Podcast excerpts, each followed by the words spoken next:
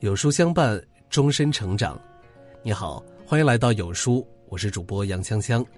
今天为你分享的文章来自于每晚一卷书。六十岁央视男主播私生活曝光，对不起，你轻易给别人贴标签的样子真肤浅。最近，前央视主播张宏民因为一张吃雪糕的照片遭到了全网的群嘲。照片当中，张宏民坐在长椅上，独自吃着雪糕。本来平淡无奇的一幕，却让有些网友炸开了锅，纷纷化身为人生导师，发表着自己的看法。书都白念了，不结婚，恋爱也不谈，肯定有问题。对工作事业无可厚非，但父母面前不是一个好儿子，不是一个完美的人生，不赞成。但这位他们眼中所谓的糊涂人，一九八二年就进入了中国中央电视台，二零零九年曾获全国播音员主持人金话筒奖。二零一四年退居幕后，从事主持人培训工作。这样一个把一生都奉献给事业，并且取得巨大成就的人，竟然成了有些网友眼中的无儿无女的失败者，这不得不让人沉思。生活中总有些人的思想非黑即白，以自我为中心，喜欢用自己的标准去要求别人，甚至把自己的价值观强加在他人身上。一旦有人和他的观念不同，就急不可耐地去评论他人，给他人贴上负面的标签，试图用自己的标准去纠正他人的人生。殊不知，每个人都有自己的生活方式，你所谓的正确答案，并不一定就是他人的生活标准。不随意评价，尊重每一种不同，才是一个人最顶级的修养。《杀死一只知更鸟》一书中说：“你永远不可能真的了解一个人，除非你穿上他的鞋子走来走去。”站在他的角度考虑问题，人类的悲欢并不共通，这世上也没有所谓的感同身受。你以为自己完全站在他人的角度为他人考虑，其实只不过是你自以为是的想象而已。曾听过这样一个故事，在火车上，一位年轻的妈妈旁边坐着一个戴着太阳镜的孩子。到了饭点，妈妈打开餐盒，一口一口的仔细喂孩子吃饭。没过多久，临近目睹这一切的人便开始小声议论：“孩子都八九岁了还喂饭吃，现在的小孩啊都是惯的，这么大了还不锻炼，在车上还戴眼镜，以后啊怕是要毁了。”妈妈听着这些议论声，一如既往的喂孩子吃饭，没有丝毫的反驳。孩子吃饭的动作略停一下，想要说什么，想了想，还是安静的低下了头。吃完饭，乖乖的靠在妈妈的身边，直到火车到站。这对母子下车，孩子在妈妈的搀扶下，慢慢的走下了火车，中间还踉跄了一下，周围人这才发现，孩子的眼睛是看不见的。生活中你看到的、你以为的，不一定就是真相，不要用自己看到的片段去评价他人，更不要高估自己的善良。前几年有一部大热的电影《搜索》，里面有这样的一幕：高圆圆扮演的叶兰秋，因为拒绝给老大爷让座。被众人指责其道德沦丧，可一味指责的人们根本不知道，当时的叶兰秋只是因为沉浸在身患癌症的巨大悲伤中，才拒绝了这个要求。影片的结局是，癌症被证实误诊，但是铺天盖地的言论最后杀死了这个青春年华的姑娘。韩寒曾说过一句话：“如果你不了解，你就闭嘴；如果你了解，那你就更应该闭嘴，因为你永远不知道别人经历了什么。”不知全貌，不予置评。要知道，落在一个人一生中的雪，我们不能全部看见。每个人都有自己的隐晦和皎洁，每个人都有自己的欢喜和悲痛。我们能看到的，往往只是冰山一角。所以，千万不要让自己一句嘴快的话，成为压死别人的最后一根稻草。村上春树说：“并不是每一条鱼都生活在同一片海里。”是啊，我们生活在不同的世界。不同的成长环境，不同的生活经历，造就了我们不同的生活观和价值观。之前看《艺术人生》，主持人问赵雅芝，在她事业最顶峰的时候，为什么突然选择隐退去结婚生子呢？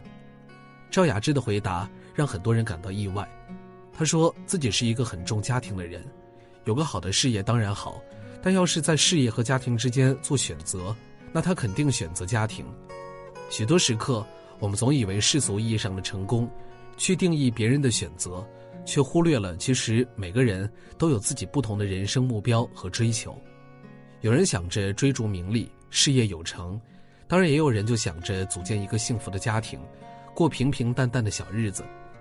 看过这样一则故事：一个渔夫在海边晒太阳，富翁看见他，问他为什么不去打鱼。渔夫说：“我打够了呀，今天够吃了，所以晒太阳。”富翁就说：“你为什么不去多打一些，好赚钱买更大的渔网、更大的船呢？”渔夫问：“然后呢？”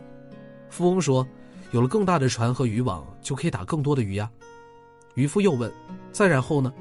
富翁说：“钱足够多的时候，就雇些人帮着打鱼，然后你就可以在海边买个房子，天天晒太阳了。”渔夫说：“我不已经在晒太阳了吗？”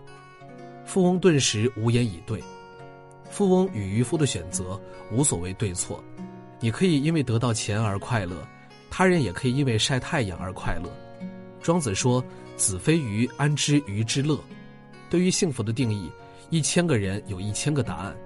也许你所认为的幸福，对别人来说一文不值；你所认为的痛苦，对别人来说却是甘之如饴。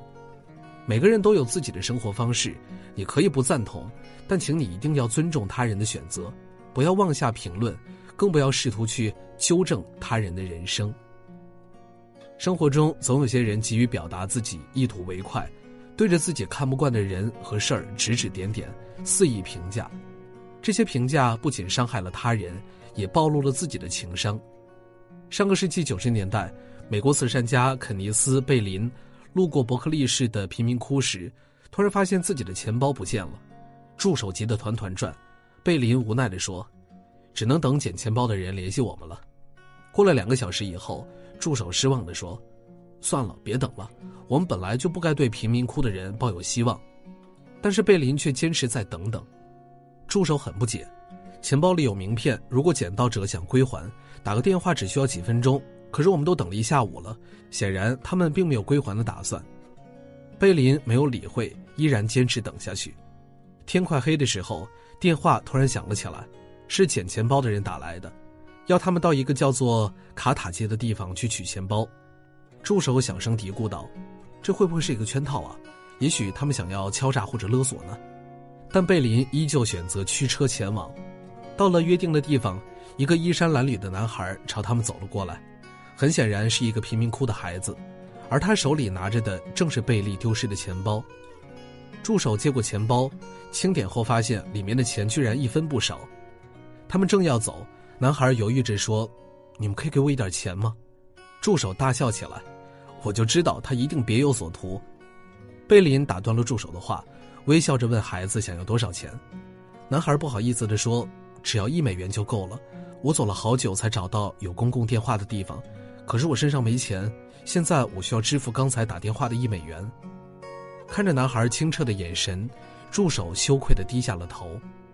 柏拉图曾说：“智者说话是因为他们有话要说，愚者说话则是因为他们想说。”当我们没有看到全貌前，不要轻易对一个人、一件事儿下结论。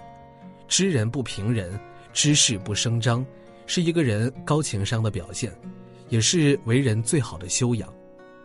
知乎有一个提问。去过一百个以上的国家是种什么样的体验呢？其中一个高赞回答是：懂得了这个世界上没有绝对的正确，能够接受别人有不同的三观和其衍生出来的思考方式。其实越是无知的人，就越容易去指责别人，将自己的想法投射到他人身上，说轻了是三观不同，说重了就是偏见，不尊重别人。人生不是非对即错的单选题，而是海纳百川的多选题。三观不同，也应该相互尊重。愿你我能够尊重世间的每一种不同，不带偏见的眼光去评价他人。也愿你我不被他人轻易的定下标签，努力活出自己想要的样子。与朋友们共勉。有书七日自律挑战赛上线了。自律是一种秩序，是一种对快乐和欲望的控制。现在参与七日打卡活动，赢取有书 VIP 月卡会员。你有多自律，就有多自由。点击文末下方图片，立刻参与活动报名吧。今天的文章就为大家分享到这儿了。